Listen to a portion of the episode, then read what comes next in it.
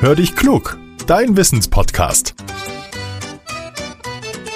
Mit Judith und Olaf.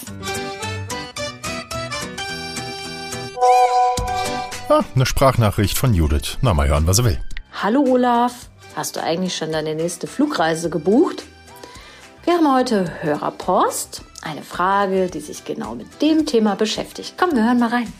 Hallo, ich bin der Mats aus Wuppertal in Nordrhein-Westfalen und ich würde gerne wissen, warum die Flugzeuge fliegen können.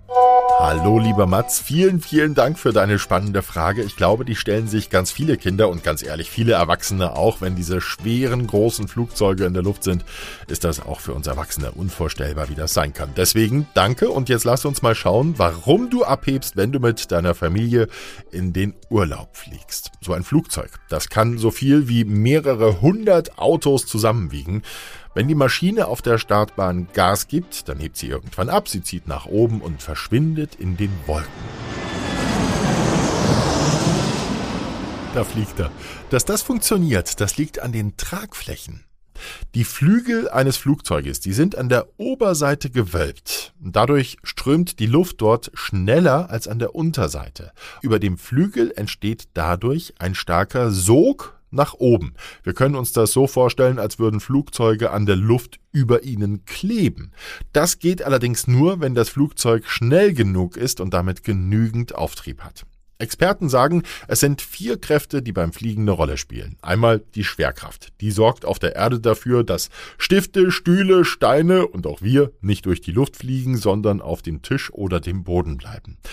Die Schwerkraft zieht natürlich auch das Flugzeug nach unten. Der Auftrieb dagegen, der sorgt bei entsprechendem Tempo dafür, dass die Maschine nach oben steigt und in der Luft bleibt. Außerdem gibt es den Vortrieb, der die Maschine vorantreibt, und der Widerstand bremst den Flieger ab. So, damit ein Flugzeug abhebt, muss der Auftrieb stärker sein als die Schwerkraft, und dafür muss die Luft die Tragflächen schnell genug umströmen. Ohne den Vortrieb wäre das nicht möglich. Also wir brauchen Propeller oder Düsentriebwerke, um fliegen zu können.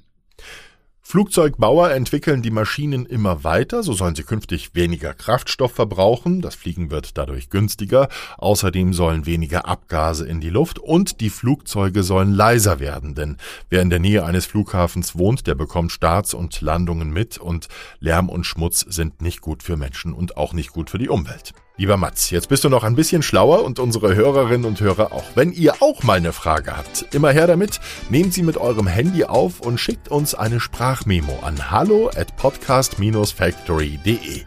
Gefällt euch unser Podcast? Dann teilt ihn doch bitte mit Freunden oder der Familie. Wir freuen uns sehr darüber, denn wir wollen noch ein bisschen bekannter werden. Jetzt sage ich Tschüss und bis zum nächsten Mal. Euer Olaf.